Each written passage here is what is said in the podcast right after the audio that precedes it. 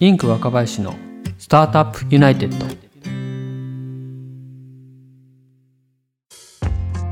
インク若林のスタートアップユナイテッド。この番組はシードスタートアップの資金調達を支援するインクの若林が起業に関わる人と人人と情報情報と情報をつないでいくチャンネルです。この番組は音声スタートアップイヤースタイルスタジオの制作でお送りします。イヤースタイルのアプリからでもご視聴いただけますのでぜひ App Store からダウンロードしてみてください。さてこの放送を収録している本日は2021年3月5日緊急事態宣言の延長のニュースが入ってきたばかりというまさにコロナ禍のタイミングです。多くの中小企業が資金繰りに悩んでいるところ今回はコロナ禍における創業融資についてインクの武田さんをゲストにお招きして2回に分けてお送りします。それでは本編をお聴きください。本日はコロナ禍での創業融資についてゲストをお招きしてお話をしたいと思います。ゲストはインクの武田さんです。武田さんよろしくお願いします。よろしくお願いします。はい。コロナ禍でいわゆるコロナ融資と呼ばれる特別貸付ですとかセーフティーネット保証っていうものを使った民間金融機関の融資特別な条件のものが出て、はい、まあ、多くの、まあ、中小企業さんが救われたのかなと思うんですけれども、はい、まあ、この環境下においてあえて創業すると。そして創業融資を受けるっていうことについて今どんな状況なのって借りやすいの借りにくいのみたいなところの実態をですねはい、今日はお話できればと思います。よろしくお願いします。はいお願いします。まず、えー、創業融資のこのコロナ禍においての優先順位みたいな話なんですけれども、はい、金融機関の方々とこう日々こう起業家とですね、うん、えー、金融機関の間にハブとして入っていろいろやり取りをされてると思うんですけど、はい、今創業ってどう捉えられてるんですかね？はい。まずコロナ関連で、えー、要因で売り上げが落ちましたっていうケースは、えー、事前打診すると割とすんなり、はい、あじゃあの要件満たしてるんで申し込みしてくださいねっていう話になるんですけど、はい、えー、一方で、えー、創業で、えー、新規ですっていう話をすると、えー、なぜ今この時期の創業なのかということとコロナの影響があるかどうかみたいなところは結構根掘り葉掘り事前に聞かれますね。なるほど、まあはい、結構コロナで借りやすいって聞いてるけどどうみたいな結構ラフな質問を起業家から受けることあるんですけど、ええ、今そうすると創業融資ってことで言うとあんまりこう、うんあ大丈夫ですよって感じじゃないってことですね。そうですね。あの、うん、1年以上前のコロナ以前については、うん、あの、もう要件さえね、創業でも満たしていれば全然出ると思いますみたいなことを回答してもらっていたんですけど、うんうんうん、まあ今はあのかなりあの厳しく見られているという傾向にあって、なるほど。はい、あの以前よりあの出ている融資が出るっていうふうにはちょっと言えない状況ですね。そういうことですね。うん例えば大手企業ですと、まあ、一部の業種で、まあ、コロナ前の水準まで利益が戻ってきていると、はい、だけどもなかなかそのお金が設備投資に回ってないみたいな新聞報道ありましたけれども、はい、まだ中小企業ってまだ大変な状況にある会社さんが多いと思うんですよね。はい、はい、やっぱりその中でまずそのコロナの影響を受けて資金繰り厳しくなっている中小企業さんの資金繰り支援みたいなところにまず今は優先順位を置いていて、はいまあ、その次ってことですかね創業融資は。うんそういう位置づけになってると思いますね。うん、なるほど。で今の創業融資がねなかなかあの簡単でないっていうようなニュアンスのお話ありましたけども、はい、じゃあなんで、えー、今簡単じゃないのか？そのコウコさんとかが創業融資を簡単に出せないのかっていうところなんですけれども、うん、えー、おそらく1回目のこう緊急事態宣言が出てきた時って、はい。まあ、すごい件数の申し込みがあって、うん、そうですね。パンパンクしてましたもんね。そうですよね。さば、うん、くので精一杯というかでしかも大変な資金繰りを支えなきゃいけない緊急避難的なね、まあ、意味合いもあって、まあ、とにかく出していたっていうのがすごくあったのかなと思ってるんですけど、はい。今はまあ逆にその時よりか件数は落ち着いてきていてちゃんと見れてるってことなんですかね。そうですね。通常のまあ融資審査に戻っているっていうふうに担当の方は言ってます。うんで、まあ、今創業融資の話をしてますけれども、うん。まあ、その創業融資だけでなく、まあ、うん。コロナ関連の融資制度であっても、うん。そのちゃんとした審査というかですね言い方あれですけれども、あの混乱時よりはもうしっかり見られてるっていう状況にあると思いますね。なるほど。ちゃんと見てるってことですね。はい。それでまあ先ほどおっしゃってたような創業する理由が今本当にあるのみたいなとこも含めてうん結構見てるってことですね。そうですね、うん。あの私が最近あの担当させていただいたお客さんってあの、業種としてはいわゆる飲食業の方がいらっしゃるんですよ。はい。はい、ただ、えー店舗を構えての、まあ、いわゆる同飲食という感じではなくて、はい、えーまあ、LINE とかの API を使って、えーん EC に近い形で販売する、まあ、テイクアウトの販売みたいなものなんですけども、まあ、これに関しては金融機関さんかなりあの、まあ、好印象というかですね、なるほどなるほど。ははい。い、同じ飲食であってもあのやっぱりコロナを、えー追い風にしたサービスであれば、理由としてはあのかなり通りやすいものになるんじゃないかなと思います。なるほどなるほど。まあその店舗等の設重たい設備投資ともいらないしっていうところとか、そうですね、まあ、まさに今創業する理由が、うん。あの分かりやすいというか、ね、分かりやすい。理解しやすいってことですね。その通りです、ね。はい。まあ、審査レベルでは割とこうしっかり厳しく創業融資見てるっていうことを理解できたんですけども、はい、まあ、そこじゃあ審査通りましたってなった時の金額感って今いかがなんでしょうか？そうですね。これもまあ比較で申し上げると、まあ、創業融資、えー去年以前に関しては、まあ、満額で通るっていうことは結構ざらにあったんですね、まあ、要は1000万円で出して1000万円で通るとか800万円で出して800万円と。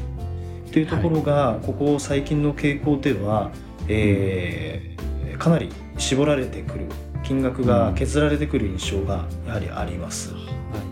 でこれはもう本当に理由はわからない部分ではあるんですけれども、まあ、いろんなこう融資の取引にある視点で同じような傾向がある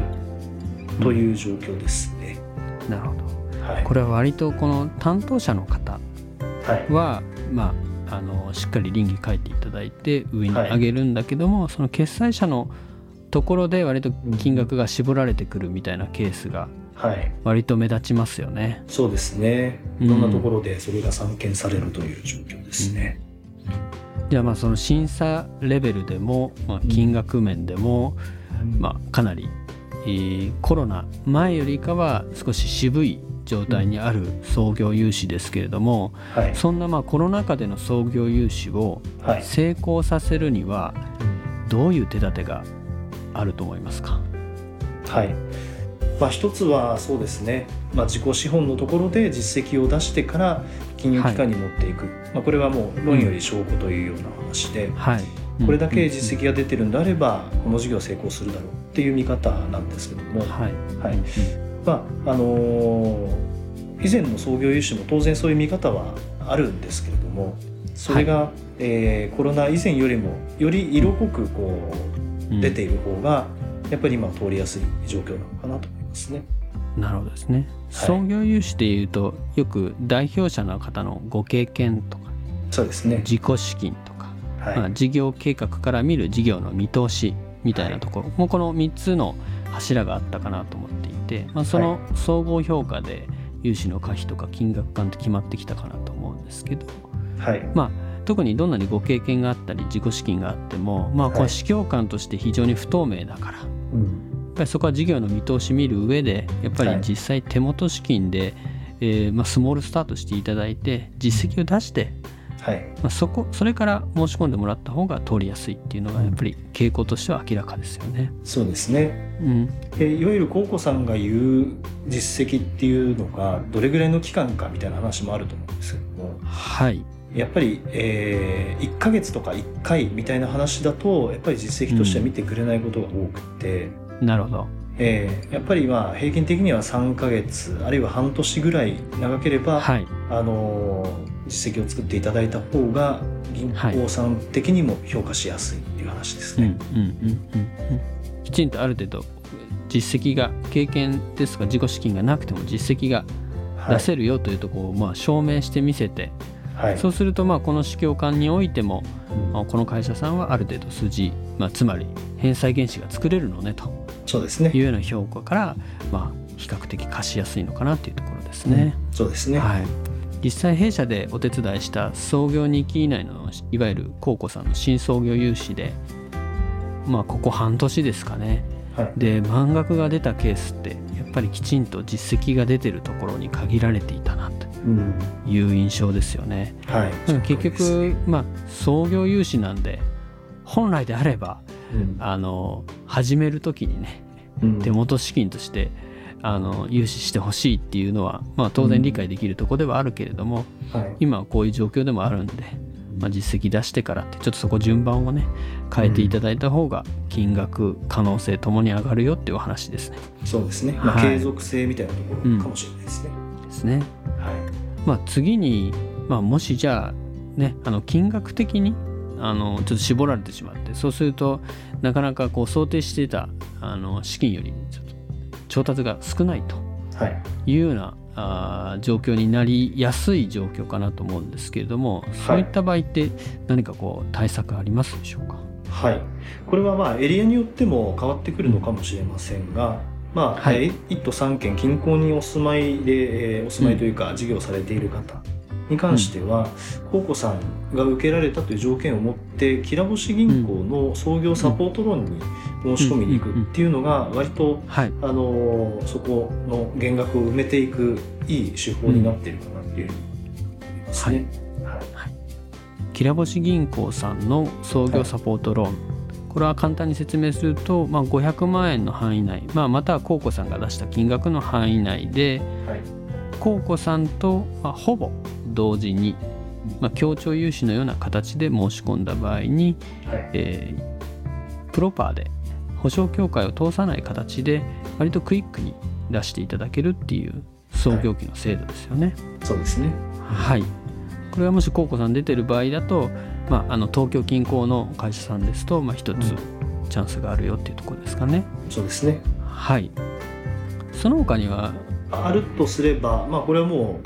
うセオリー通りという感じなんですけれども、はい、まあ、民間産の金融機関を開拓していくっていうのが今まで以上にこう求められているようにも思います。はい、なるほど。それは最初はいわゆる都道府県の制度融資であったりとか、はい、区市町村の融資斡旋制度などを使っていわゆる信用保証協会の保証がつくような融資というイメージでしょうかね。そうですね。保証協会をつけて、はい、まあ、それでもメガバンクや、まあ、その中堅の地方銀行で行くというよりは、うん、えーはい、まあ、信用組合信用金庫から、えー、申し込みに行くっていう方が、その入りはあの融資としては入りやすいですね。なるほどですね。で今後もお付き合いを続けていくっていう意味でもやはり地域に根ざした金融機関の方が、うん、あの拡大しやすいですね。なるほど地銀さんとか信用金庫さんとか信用組合さんとか、はい、そういう割とあの地域に根ざした金融機関さんに、まあ、いわゆる保証協会付きの融資を申し込むっていうことですね。はい。うん、まあ、そういうような形で複数の制度を高校さんとこう組み合わせて調達することで、まあ、なんとかその初期費用といいますかね創業資金を工面をすると、はい、そういうことなんですかね。そうですね。はい。ありがとうございます。最後までお聞きいただきましてありがとうございました。シードスタートアップの資金調達を支援するインクの若林がお送りします。スタートアップユナイテッド。今回はインクの武田さんをゲストにお招きしてコロナ禍での創業融資について前編をお送りしました。次回は同じくコロナ禍での創業融資についての後編。2回目のコロナ融資。